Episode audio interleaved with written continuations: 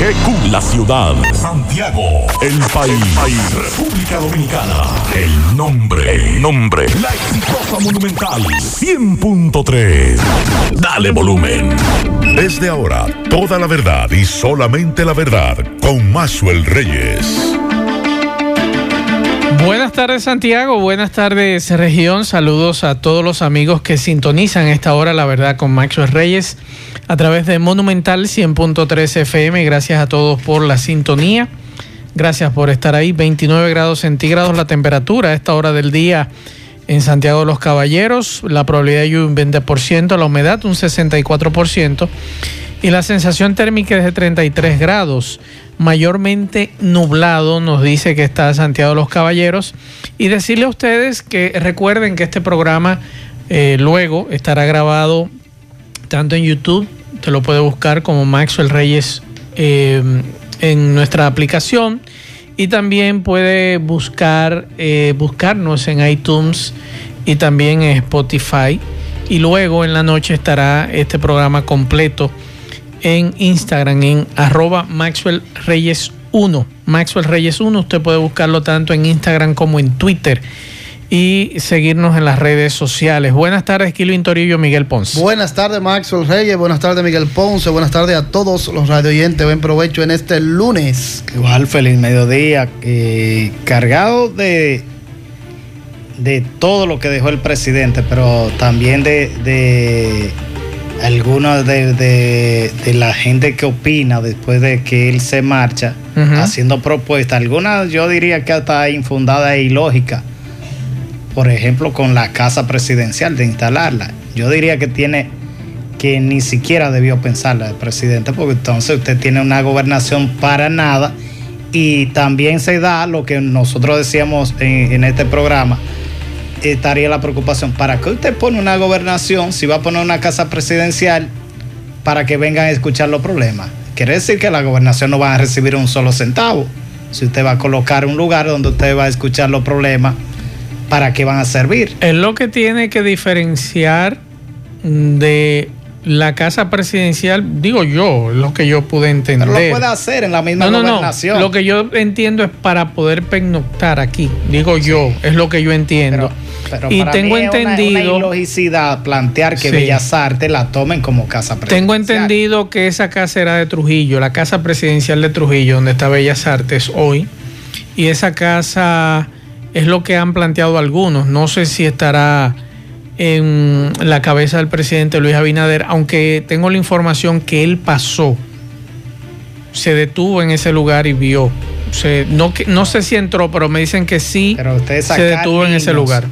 Para usted instalarse, porque recuerde que son niños los que van a Bellas Artes en su mayoría. No me imagino que si toman Se buscará otro sitio. van a ubicarlo. El otro planteamiento es lógico que se ha llevado a esos niños a centros de convenciones, pero en condición de alquiler Usted va a llevarlo al centro de, convención en condición de alquiler a un espacio que es propio, que es del Estado Dominicano. porque no decimos devol vamos a devolverlo y que se le entreguemos a ellos?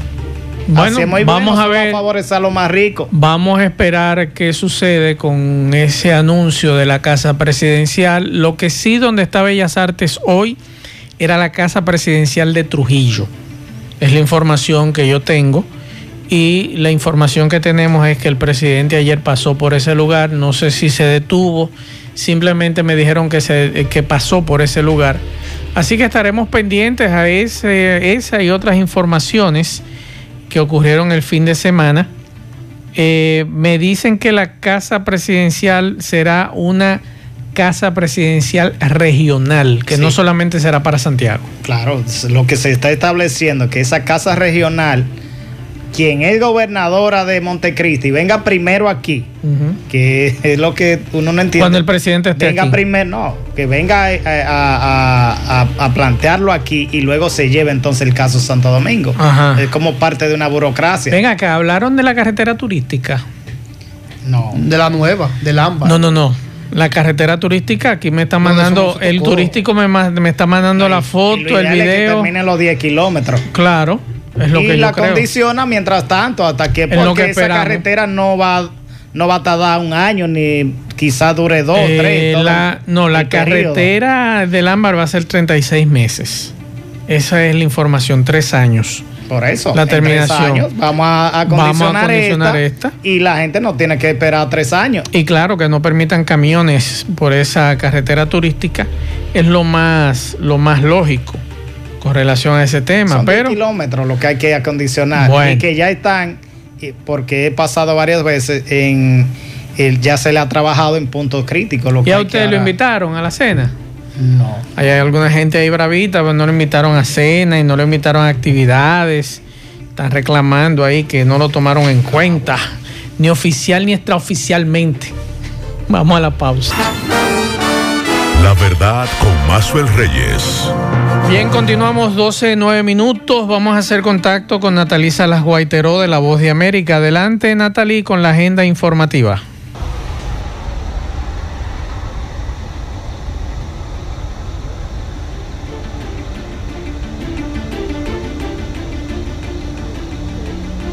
Por primera vez y por los próximos cinco años, Estados Unidos ostenta la presidencia del Banco Interamericano de Desarrollo.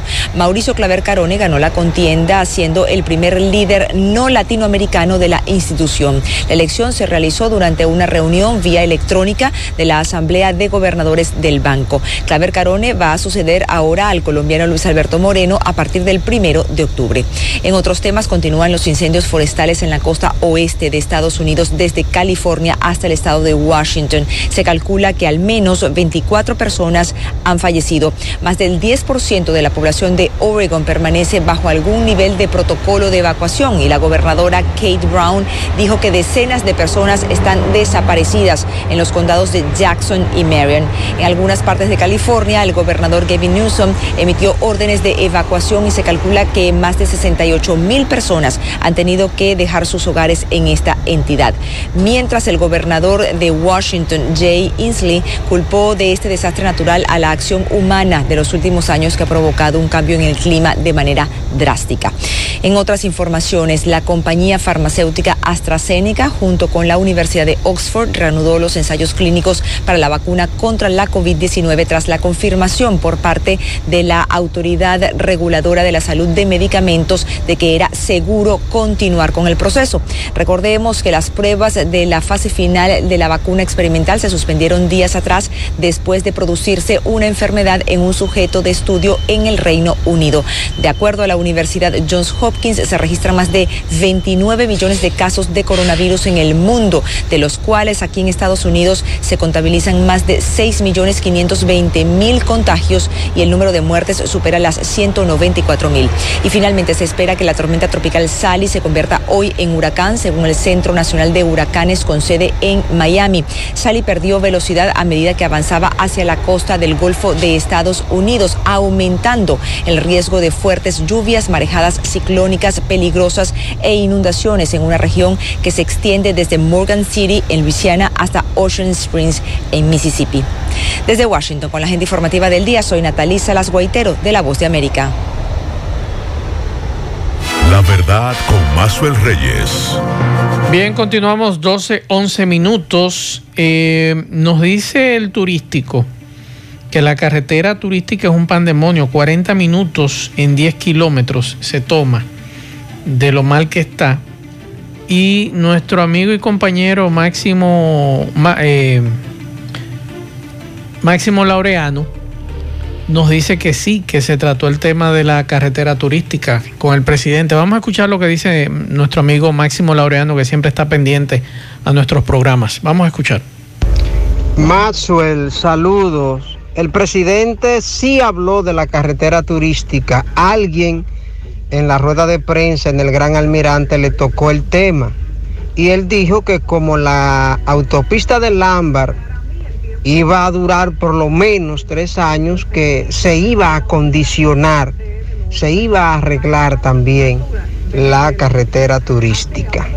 El presidente habló de eso. Muchas gracias a Máximo Sería en este caso terminarla porque falta muy poco tramo, como tú dices, 10 kilómetros. 10 kilómetros nos dice el turístico. Hay algunos tramos que hay que terminarlo. Hay otros que están en reparación. Tengo entendido que a Estrella, la empresa, es que está a cargo, de, eh, la obra y bueno, esa es la información que tenemos. Hay una amiga que escucha este programa todos los días escucha esta emisora y escucha también los programas de José Gutiérrez Producciones. Y de verdad que me partió el alma lo que me planteaba esa señora, que su hijo, que creo que nació hace tres meses, ella me escribía recientemente dándome la noticia de que había dado a luz.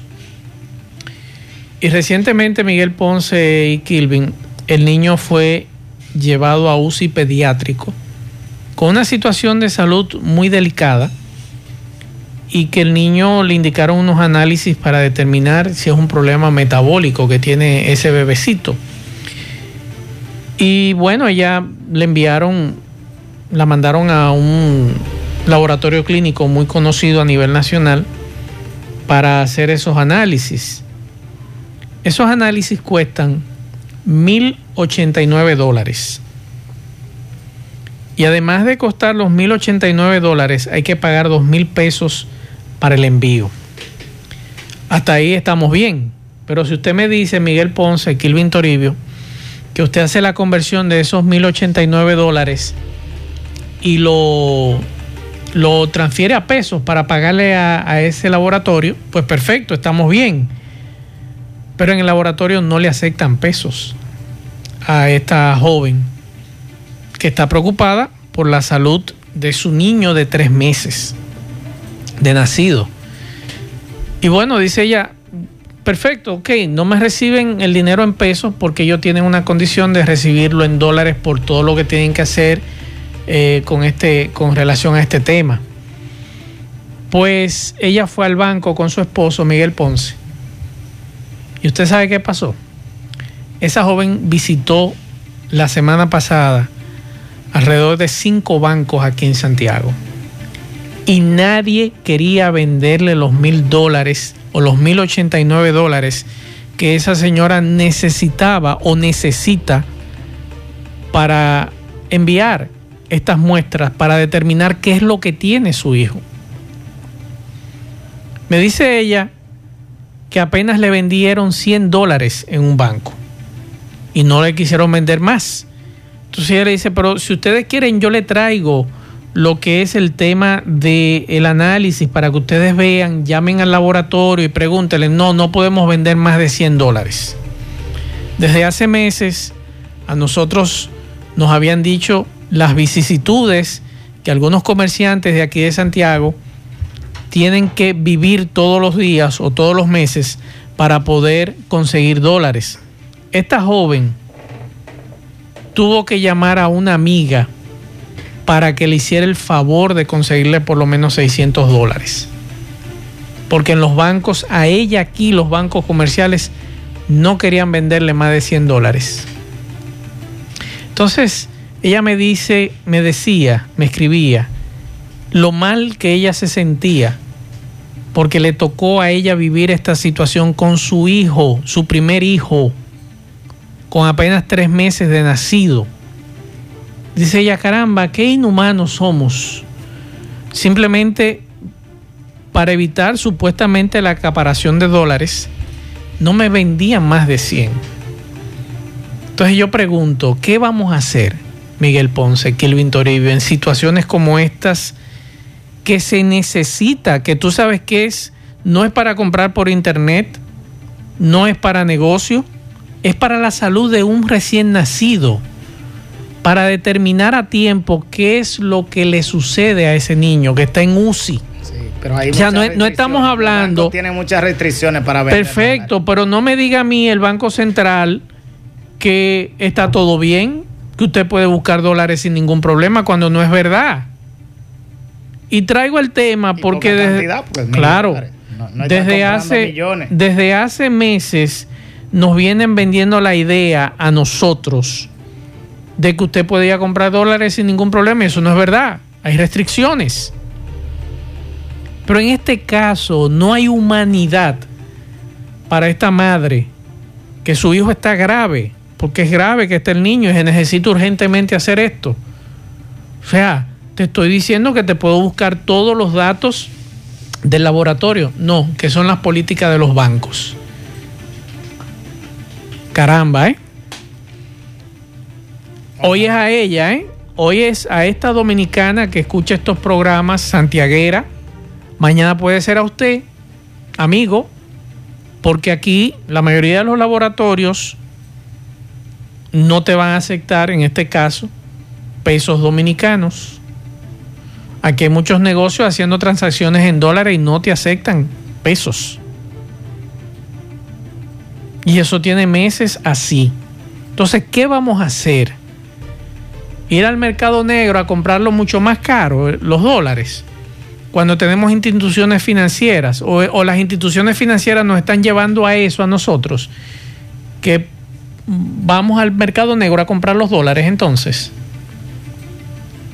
Ojalá, ojalá el Banco Central eh, trabaje en esto. O sea, es la pregunta que yo hago porque de verdad a mí me partió el alma esta situación con esta joven santiaguera, con su niño en UCI, en una clínica de aquí de Santiago. Por suerte esa vecina o esa amiga de ella por lo menos le había conseguido 600 dólares para poder conseguir eh, eh, completar los 1.089 dólares que ella necesita o necesitaba para ese análisis de, de ese niño, de ese bebecito de tres meses de nacido. Entonces, ¿qué hacemos? Le pregunto yo al Banco Central. ¿Qué hacemos?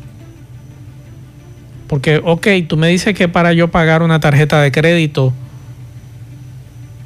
por asuntos que yo compro en internet, te lo puedo aceptar, ok, es válido.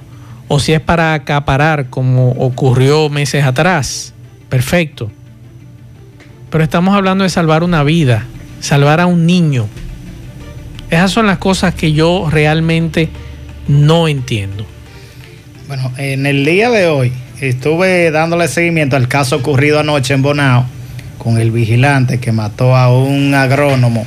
Este señor era de origen, bueno, nació, nació en Nicaragua y tenía apenas un año laborando para la empresa Caribbean La Fuente en Bonao. Se iba ya de regreso a su nación, a Nicaragua, en, a finales de este año. Y fue una de las tres víctimas de un vigilante que su alegato es jugar dados. Su alegato es que él estaba afectado por el juego de dados y por un dolor de muela y que lo corroboran también algunos vigilantes que trabajan para esa empresa y que tuve la oportunidad de entrevistar esta mañana. Uh -huh. Pero el decir que usted fríamente, porque no es que hubo un altercado, yo decía, no hubo nada, simplemente decía, le exigían que trabajara. Por nada, por nada usted hace y él él reconoce que lo hizo también por nada. No hubo un altercado. Él va primero a lo de a, a un vigilante, lo mata, luego llega, baja a la puerta principal y el otro vigilante que está en el inodoro, antes de salir del inodoro, lo deja hasta con, con a mitad del de, de pantalón, de la ropa, eh, en el inodoro, le dispara. Y luego entonces sube a una casa donde eh, estaba viendo televisión el nicaragüense de forma fría y calculada. Sí. Que ahí decir hay, que hay, porque usted perdió en juego de dados. Óigame, ahí hay algo más. Porque esa excusa que este sujeto de alegar que él simplemente eh, perdió una partida de juego de dados y que había perdido mucho dinero, pero que él reconoce que algo se le metió porque él había en otras ocasiones perdido más dinero y nunca había ocurrido esto, pero con la frialdad, o sea, yo tengo aquí el video y lo subí en mis redes sociales. Miguel, yo nunca había visto un individuo tan frío, tan calculador, dando detalles de este triple crimen que ha cometido. O sea, él, no, simplemente él salió de cacería, digo yo. Sí. Vamos a escuchar lo que decía este sujeto cuando lo entrevistaban. Una pregunta. ¿Qué le pasó a usted con eso y a través de qué vino usted a cometer ese hecho? ¿Qué, qué, qué, qué problema tú tienes? ¿Qué te pasa? ¿Qué tú pensaste? ¿Por qué lo hiciste? Ellos no tenían problema conmigo, problema mío personal de, de vicio de juego. ¿Qué vicio tú tienes, usa? De ¿Tú debías dinero, perdido? ¿qué? Perdido, dinero y todo. No, ¿Tú perdiste mucho hoy? Y te, tú fuiste a trabajar, ¿por qué no te Yo fui a trabajar y salí de trabajo y me dolió una muela y dije que no quería trabajar. Oye, ¿Y qué pasó entonces? Eh, el supervisor quiso que trabajara. Y yo me fui y salí. Y dije, no quiero trabajar. Y dijo, ven, ven, ven a trabajar. Yo cogí para allá y ya hice lo que hice. Pero tú no pensaste, tú te dio para eso y fuiste y fuiste matando uno a uno así. ¿Cómo fue que tú empezaste? Yo maté primero al compañero mío que estaba allá arriba. Después bajé de aquí, maté el de la puerta. Después subí allá y maté al que está el encargado. allá. ¿Pero por qué? Porque es que todos tienen un, un No, sí. No sé, Y hay obediencia, porque Permiso. no sé. Yo había pedido más dinero de ahí y nunca me había metido eso en la Sí, cabeza. porque el hecho es que matar a uno, pero matar a uno y si bueno, voy a matar a todo el que porque entonces, si el revólver quizás funciona es una pistola, tú voy a matar a todo el que estaba ahí. ¿No? La verdad con Mazuel Reyes. Vamos a escuchar a sus compañeros de labores lo que dicen con relación a este caso. El hecho fue ocurrido al- entre las 9.40 y 10.20 aproximadamente. El primero eh, mató el, el compañero de él en el kiosco. Eh, luego vino a la garita, a la puerta, de, a la primera puerta aquí donde estamos. Llamó el segundo seguridad, no lo encontró en la garita y lo encontró en el baño haciendo sus necesidades Y ahí lo mató. y ahí lo mató. O sea, está todo ahí todavía. Luego eh, subió al, al dormitorio donde dormía el nicaragüense, lo llamó y ahí lo, lo aniquiló de una vez. Wow, una tragedia, Sí, caballero. muy, muy lamentable, muy lamentable. Wow. ¿Por qué usted dice que fue que él cometió esto? Supuestamente eh, eh, por pérdida de, de dinero. Sí, tenía vicio, jugaba dado y cosas así. Ok. Ahí está el tema, muy lamentable este hecho. Esa noticia usted puede buscarla en noticia.do. El vigilante, ahí está la foto de este muchacho muy joven, eh, que uno no entiende cómo Alan Pascual, que es el nombre de él, cometió esta situación, este hecho. Eh, como siempre decimos aquí, ahí está también el video con las declaraciones. Las empresas de vigilantes tienen que revisarse. Tenemos años diciendo Que uno de los que- tantos casos. Usted está poniendo un arma en una gente Eh, que, Ah, que, hay que de hay por sí es una violenta. superintendencia de seguridad que Sí, tiene que velar por eso hay y que que, velar tiene por que esto. comenzar a hacer eh, a depurar esas personas Sí, que lo señor. contratan para ese servicio de Yo seguridad en las repito lo que me diferentes decía una vez Ten, que aquí tenían ellos que vigilar a la población y también a, a una parte de los vigilantes que estaban prestando servicio nocturno. Qué contradicción vigilar a los vigilantes. Sí, entonces eh, así no puede funcionar. o, eh, usted pone una gente confiando en que va a cuidar y ahora esta empresa que se ve envuelta en una situación Sí. que nunca quiso. Sí, pero ahí hay algo más. Ahí debe haber algo más. Un fiscal, me decía eh, el periodista Johnny, no me acuerdo del, del apellido ahora de Johnny, de Bonao, que el fiscal uh, que, que hizo el levantamiento allá cree que participaron más personas. Es que ese caso está muy raro. Que está extraño. Que investiguen un poquito más, que hay algo más. Bueno, la Fiscalía de Puerto Plata nos envía la información de que en las próximas horas va a solicitar medida de coerción contra dos esposos, contra esposos a los cuales se acusa de estafar a varios beneficiarios del programa Quédate en casa. Se trata de Jansen, Raúl, Susaña y Elizabeth Báez y Leonardo. Estafaron a varias personas avanzadas de edad que acudían al comado Ramón Susaña, ubicado en la calle principal número 61 de Alto Blanco en Puerto Plata. Así que ya saben, las próximas horas, ojalá también la Fiscalía de Santiago y de otros municipios continúen haciendo investigaciones porque hay muchas denuncias de personas que han sido estafadas con esta tarjeta y los beneficios de quédate en casa. Ok. Al principio del programa hablábamos también de- del tema de, de educación y de la nueva directora provincial que fue designada y hoy posesionada por la por Eso fue friendo y comiendo. El viernes- y por, y por la gobernadora provincial Rosa Santos.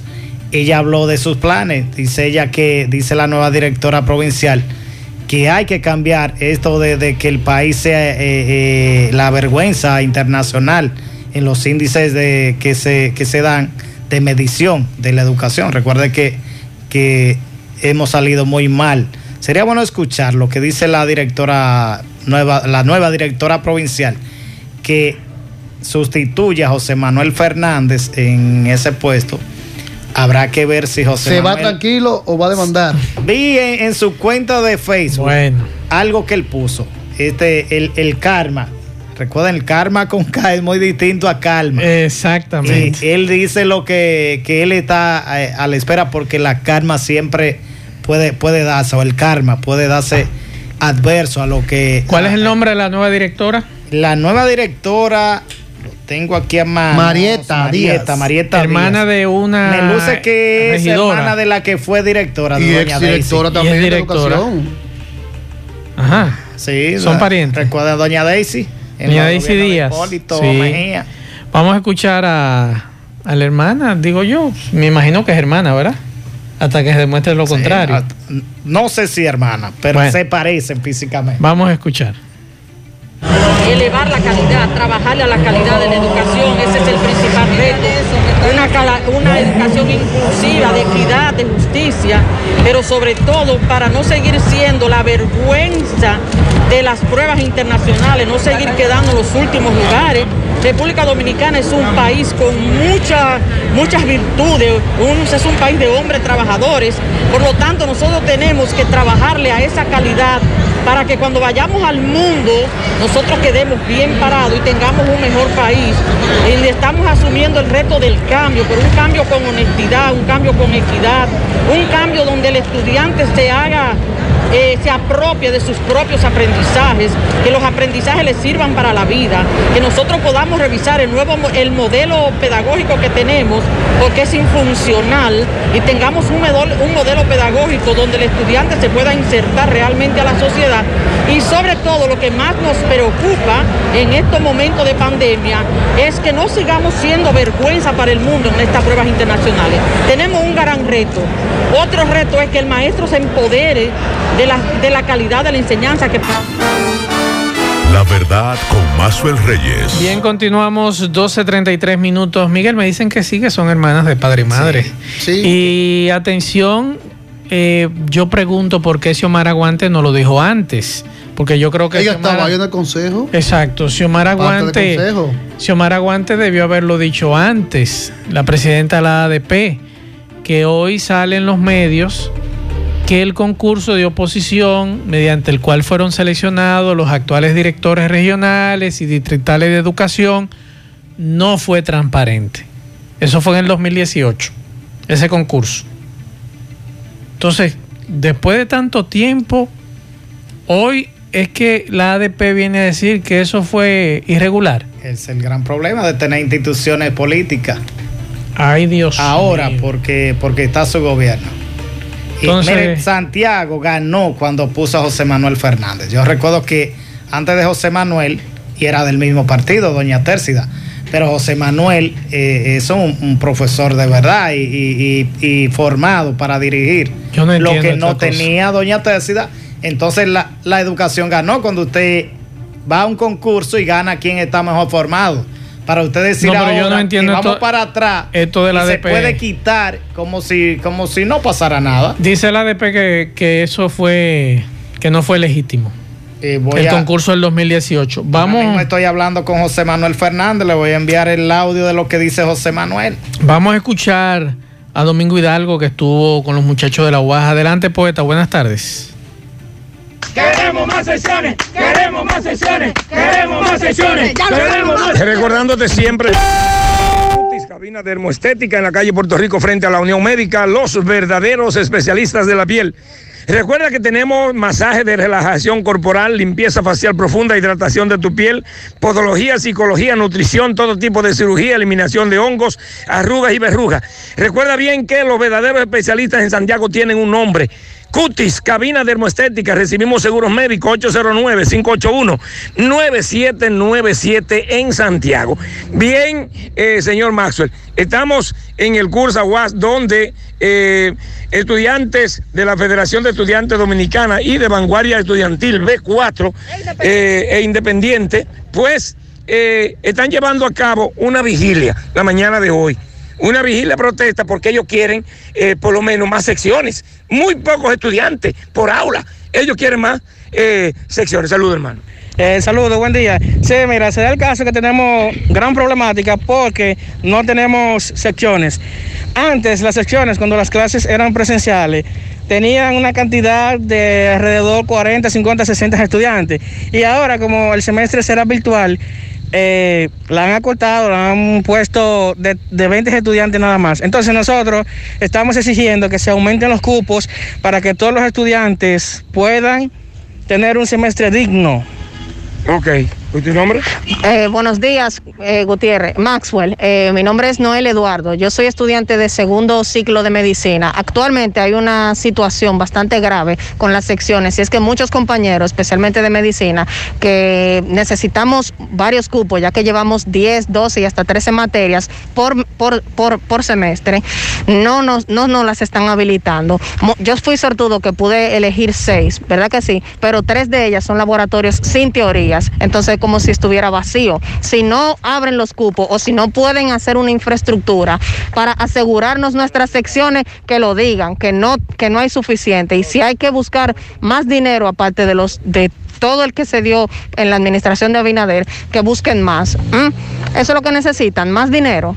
Ok, nombre suyo, señor. Gracias. Saludos, Maxwell. Mi nombre es Wellington Herrera, dirigente estudiantil de aquí de la UAS Santiago y estudiante de arquitectura. Estamos, como expresaron los compañeros, estamos exigiendo a nuestras autoridades que amplíen más sesiones porque hay muchos compañeros que fueron afectados, no 100, no, miles de estudiantes son afectados con eso de la selección de materia. Por eso le hagamos un llamado a nuestra señora rectora, como ella dijo, que nosotros somos el papel protagónico. ¿Por qué lo somos? Porque ahora, a pesar de esta pandemia, en vez de quedarnos en nuestra casa, estamos exigiendo que se nos amplíen más sesiones para poder cumplir nuestro semestre y poder eh, desarrollar un futuro mejor para el país.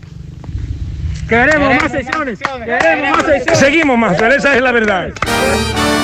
La verdad con Mazuel Reyes. Muchas gracias a los muchachos de la UAS de que desde hace varias semanas están pero son exigiendo. universitarios. Son universitarios, sí. Ajá. Eh, Miguel, ¿qué es lo que le dicen a usted? Dígame. Dice- estoy conversando con José Manuel. ¿Qué le dice Fernández. José Manuel Me dice, Fernández? a mí me quedan tres años en servicio y nunca he estado inscrito en un partido político. Llegué a ser director por el concurso, de lo contrario, por política nunca hubiese llegado. En Santiago todo se dará en armonía, me unen grandes lazos de amistad con doña Marieta y doña Daisy y lo que soy y quiero seguir siendo es un servidor de la educación. Por el conglomerado de directores del país ha decidido que habrá demanda. Pero una pregunta. ¿De quién era el audio que en campaña circuló? Mandando a los profesores a votar. No, y, y él no puede negarlo. Él tenía un movimiento en apoyo a Valentín y en apoyo a Gonzalo. Eh, Y hay un- que y- llamaba Movimiento Magisterial. y, con- y con circuló un audio que yo Y en lo ese en momento en ese momento yo dije que ese audio le iba a hacer mucho daño que se le atribuía a él que no Eh, debió haber eh, salido él- ese él audio envía un audio vamos a escuchar a José Manuel Mía, lo que pasa es que voy manejando, pero estoy escuchando el programa como siempre. Cuando yo voy a mediodía a comer, estoy escuchando su programa. Entonces, la información que le tengo es que se pospuso la juramentación hasta que la orden departamental salga oficialmente. Yo no tenía problema en entregar sin, sin, jurar, sin la orden departamental, porque a fin de cuentas ya eso es una decisión de, las nuevas autoridades eh, violentando o no los principios establecidos, no hay ningún inconveniente con eso, pero ya ellos lo, lo dispusieron así. Y nosotros estamos eh, ya apurados porque suceda lo que tiene que suceder, ya que para mí en este momento lo más importante es el sistema educativo, como siempre. Y lo que va a pasar con un año escolar tan accidentado como este que tenemos. Entonces, justamente por eh, la lentitud con que se han dado los procesos, todavía como que no hay nada aterrizado, nada concreto con respecto a lo que va a suceder con el año escolar. La verdad con Mazuel ahora Reyes. bien Miguel si el concurso anterior fue malo según la ADP fue viciado ¿verdad? ¿por qué no seleccionar por concurso? Exacto, vamos a hacer un nuevo concurso. Claro. Y Porque- punto. Va- porque vamos, si a- aquel vamos, está viciado, vamos a hacerlo. vamos a hacerlo por con- concurso. Con, gente que, que la sociedad diga son pulcras, son gente que. Claro. Con los rectores de universidades. pero no, pero no un ven tú, ven tú, ven que tú eres el partido. Políticos, O sea, políticos, eh, si aquello estuvo mal, esto Peor. también está peor. Peor, porque aquello, aquello al menos fue por un concurso. Viciado no, se hizo el concurso. Son las cosas como Vamos que a hacer yo- el nuevo concurso. Las cosas- Y que gane el mejor. Las cosas como que yo no entiendo. Porque así no atrasamos como Claro. país. Bueno, ayer eh, hubo una marcha aquí en Santiago encabezada por Pedro Botello y el padre Rogelio, 30% de la AFP. Vamos a escuchar lo que decía el padre Rogelio en el día de ayer en una marcha que salió desde el Monumento a los Héroes de la Padre Restauración Rogelio rompió entonces con los muchachos de Moca. con los peregrinos. Moca, los peregrinos protestan en- en- que no, que no En se puede contra. entregar. Vamos a escuchar lo que decía el padre Rogelio.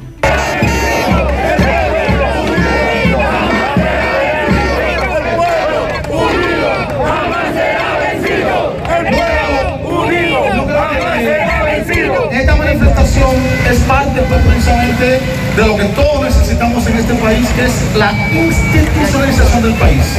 Y que se respeten las instituciones.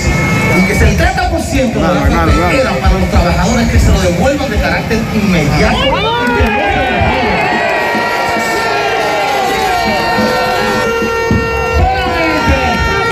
Solamente, solamente aquí en República Dominicana y en otros países en vía de desarrollo, ya términos que no se usan, sino que están ya en desuso. Tenemos que salir a la calle a reclamar y a exigir lo que nos corresponde por naturaleza y todo. Esto es increíble. Pero mientras existan legisladores que piensen en el pueblo, que actúen a favor del pueblo y que caminen, que sean capaces de caminar con el pueblo, yo creo que nos abre una brecha de esperanza.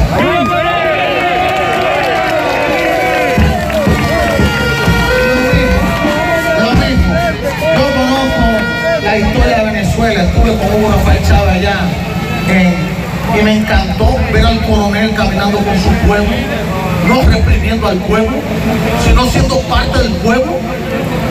Yo creo entonces que eso es importante, pero ahora la responsabilidad es de todos nosotros, todos ustedes, no no desfallecer en esta lucha, porque si cierra un ojo, el otro lo van a sacar para que queden ciegos y no sigan reclamando lo que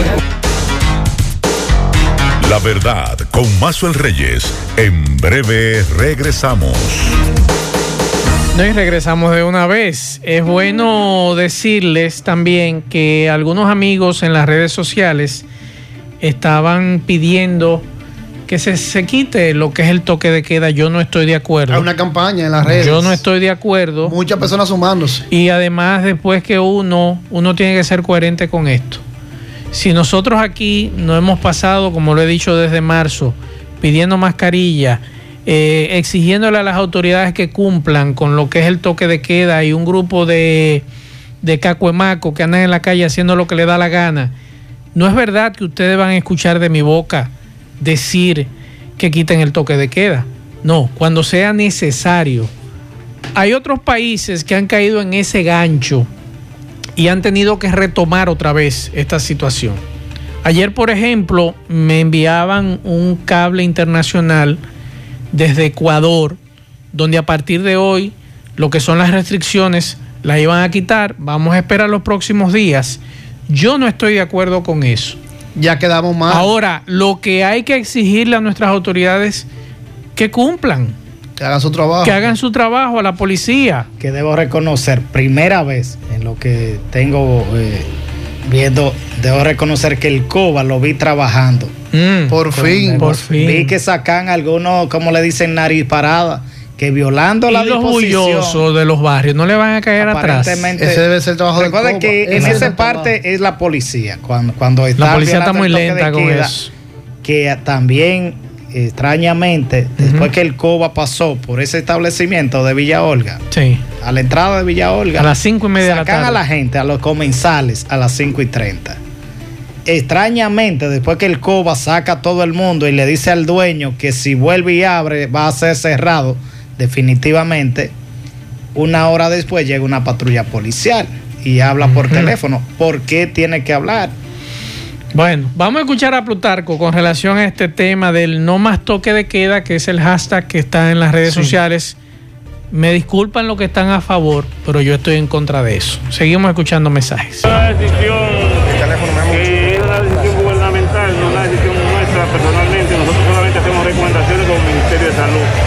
y la parte institucional, por eso hacemos a través de resoluciones. Cuando de todo, tenemos que seguir la guardia eh, alta, tratando de mantenernos con mascarilla, tratando de lavarnos las manos frecuentemente, tratando de mantener el distanciamiento corporal a más de dos metros. Eso sería parte del éxito, indiscutiblemente, junto con que la gente por lo menos con el toque de queda llega más temprano a sus casas, eso nos está ayudando de sobremanera. Esa es la verdad. Igual que nosotros estamos también tomando medidas eh, en todos los sentidos, tratando a los pacientes temprano, de forma, a los pacientes de forma leve, y hemos eh, eh, preparado todos los protocolos para ello. O sea, estamos listos para la batalla contra el COVID, debemos seguir con la guardia en. La verdad con Mazuel Reyes. Ese es el tema. Ahora, los que están a favor de esto, de que se quita el toque de queda, sería interesante que ustedes se comunicaran con los directores de clínicas y hospitales de aquí de Santiago y que le expliquen cuando fue levantado en aquella ocasión. Para las elecciones. Para las elecciones, qué pasó. La gente se volvió loca. Y lo que está ocurriendo Saliendo. ahora con el toque de queda, porque muy bien usted dice, bueno, es que todo el mundo anda en la calle haciendo lo que le da la gana. Sí, es cierto, y falta un poquito de mano dura, es verdad. Pero pregúntele a esos que están en primera línea qué sucedió cuando se levantó en aquella ocasión y qué está ocurriendo en este momento con relación a las emergencias y con relación a los casos que están recibiendo. Bueno, a propósito también, el ministro de Salud, Plutarco Ara, está informando que retornarán las ruedas de prensa. Serán esta vez los martes a las 9 de la mañana y se harán del Centro de, control, de Comando, Control, Comunicaciones, Computadora, Ciberseguridad, eso es en Fuerzas Armadas. Inteligencia C5I. Oh, eso y ahí serán las ruedas de prensa. Los martes a las 9 de la mañana estará Sí, respondiendo. porque incluso el fin de semana me escribió un amigo, están cometiendo muchos errores en los boletines. Sí. Porque en el boletín te dice una cosa arriba, abajo te dice otra, y en las últimas horas te dice otra, y esto está generando una cierta Hay confusión. Y muchos amigos han estado escribiendo de Maxwell, ven acá, ¿y qué pasa? Que digo, bueno, hay un error en el boletín. Tiene tres días consecutivos con errores el boletín. Vamos a la pausa en breve, mensajes. La verdad con Mazuel Reyes. Bien, continuamos 12.52 minutos y en la parte final vamos a escuchar algunos mensajes que dejan los oyentes de este programa, que hay muchos mensajes en el día de hoy, pero muchos mensajes. Mazue, buen provecho, buen día, buenas tardes para todos los oyentes de la verdad con Mazue. Saludos para Ponce, para Miguel. Pachá Producio de este lado.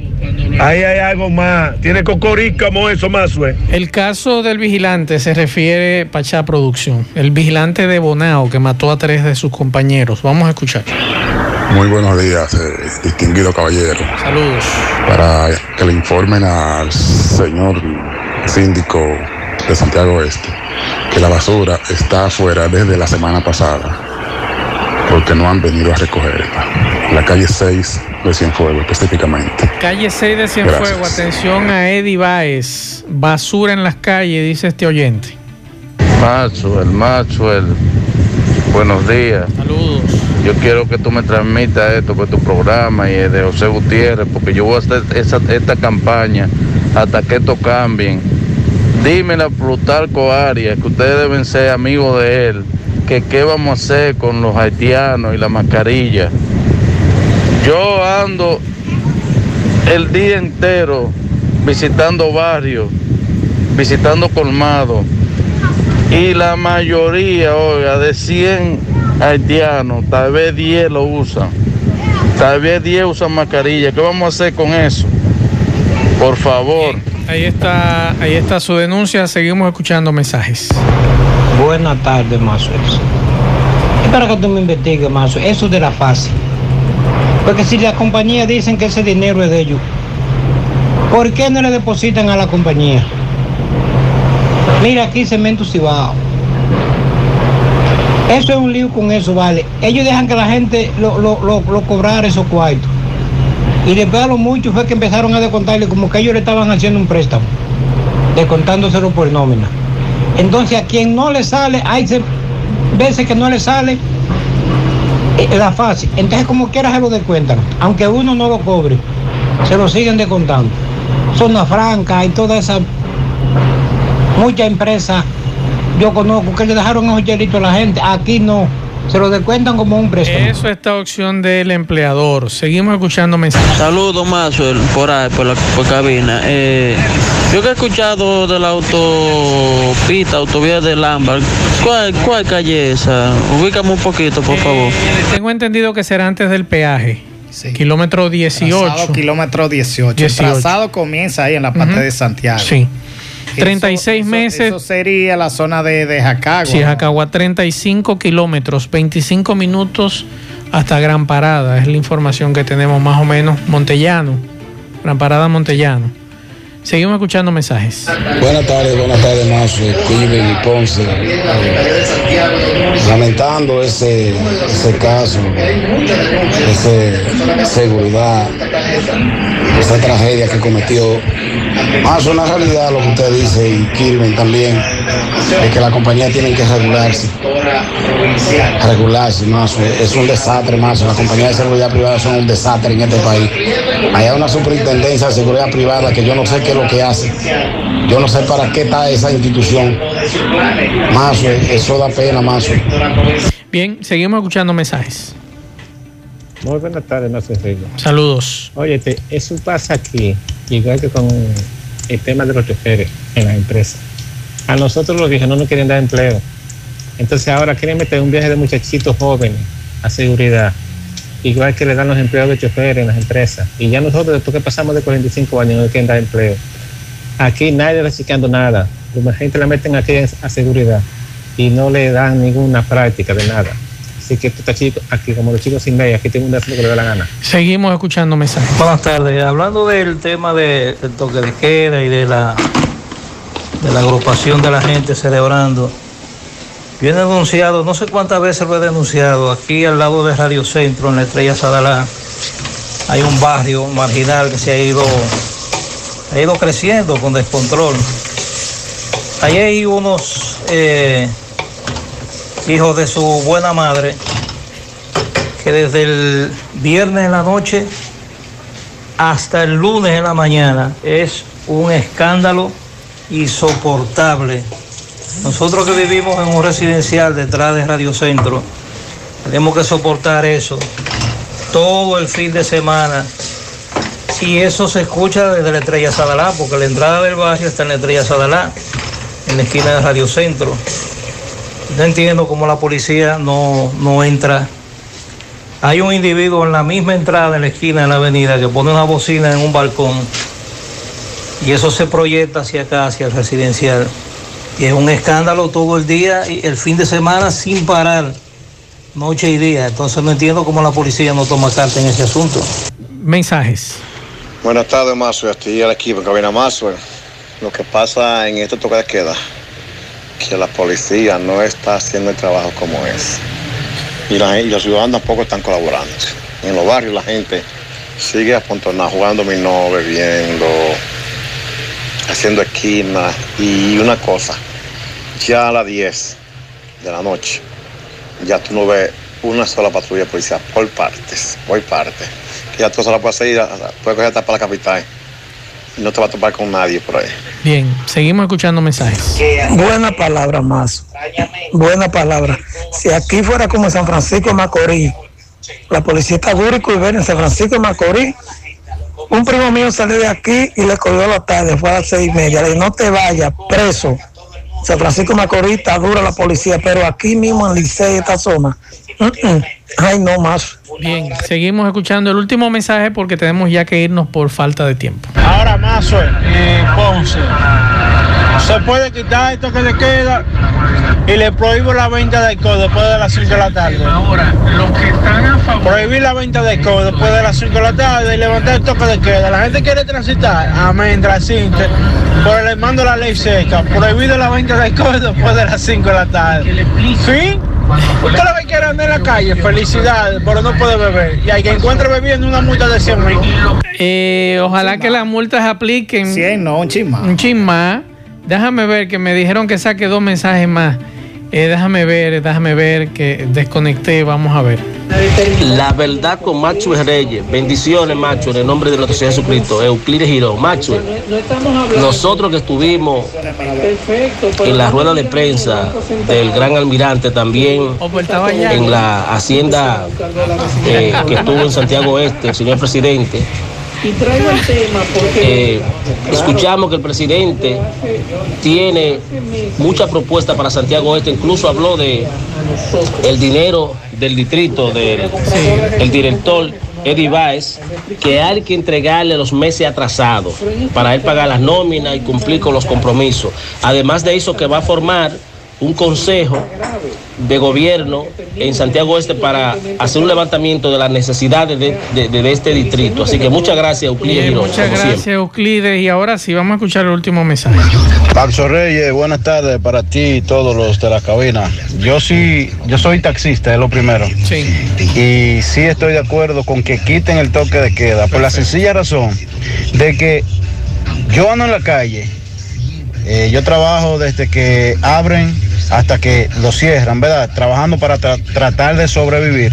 Y yo quisiera que tú veas lo, que pasa en los barrios antes del- del- de las 5 de la tarde, los fines de semana, o de las 7 de la noche, los fines de semana. O sea, todo el mundo anda en la calle bebiendo, juntándose. eh, entonces luego después se van a trancar, pero ya el daño está hecho.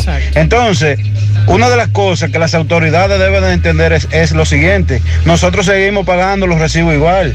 Nosotros seguimos pagando la, la casa igual. Nosotros, yo sigo pagando el carro normal, semanalmente. Eh, pero el horario me lo han recortado y la ayuda de, la- de las autoridades no son ninguna. O sea, no podemos buscar un empleo porque no es un botín, dice el señor presidente. Entonces, nosotros queremos trabajar tranquilo. Eh, yo no sé, que tomen otra medida, que metan preso y que ande bebiendo, que metan preso y que ande sin mascarilla, que metan preso, no sé, lo que estén haciendo vagamundería, pero lo que estemos trabajando, que nos dejen trabajar tranquilo. Bien.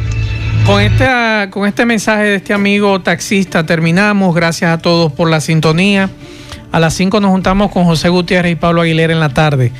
Usen su mascarilla, distanciamiento. Buen provecho a todos. Nos vemos.